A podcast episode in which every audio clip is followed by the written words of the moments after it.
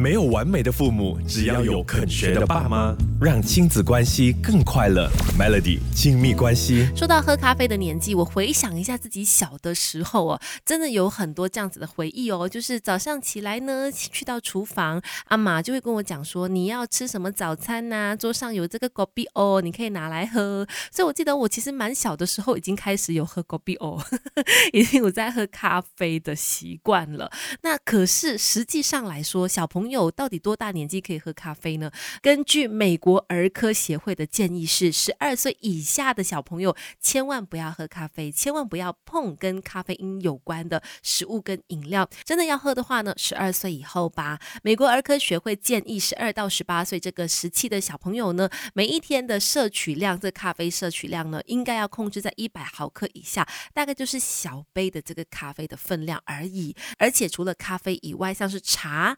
汽水、呃，巧克力等等都是富含咖啡因的食物跟饮料嘛，这方面其实父母也是要小心注意的，因为也是一个陷阱哦。像是如果你可能因为十二岁以下的小朋友，很多时候他们可能会吵着要喝呃一些饮料啦、汽水啦，或者是那个巧克力啊等等的，在给他们去吃、在喝的时候呢，真的要去注意那个分量。其实真的不太建议给小朋友喝到咖啡或者是富含咖啡因的食物跟饮料的。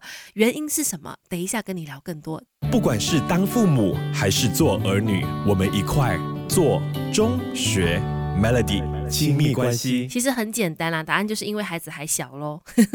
孩子的体型比较小，对于大人来说，那些可能很微不足道的咖啡因含量都会影响到小孩的身体功能的。如果喝太多、摄取过量的话，那会造成小朋友可能很小就会有心悸的问题啦，心跳很快啦，血压升高，甚至引发胃食道逆流，有焦虑、心情焦虑、紧张的情况，以及睡眠紊乱哦。就是我相信这一方面呢，是很多的父母都会去注意的，尤其小朋友。最重要就是吃得好、睡得好嘛。那当他摄取过量的咖啡因的时候呢，影响到睡眠，那就会影响到成长了嘛。所以连锁反应是相当大的。千万不要觉得说，呃，他一直求我给他喝汽水，他一直拜托我给他吃糖果，我忍受不了那个眼神光波，所以给他。但是你一定要注意，这个量肯定是不能够太多的，要不然小孩哦，可能年纪小小就要承受这个心悸的困扰啦，甚至可能会影响到他的睡眠啦，到最后照样的。还是父母跟孩子自己本身哈，这方面真的可能父母要稍微坚持一点了。不管是当父母还是做儿女，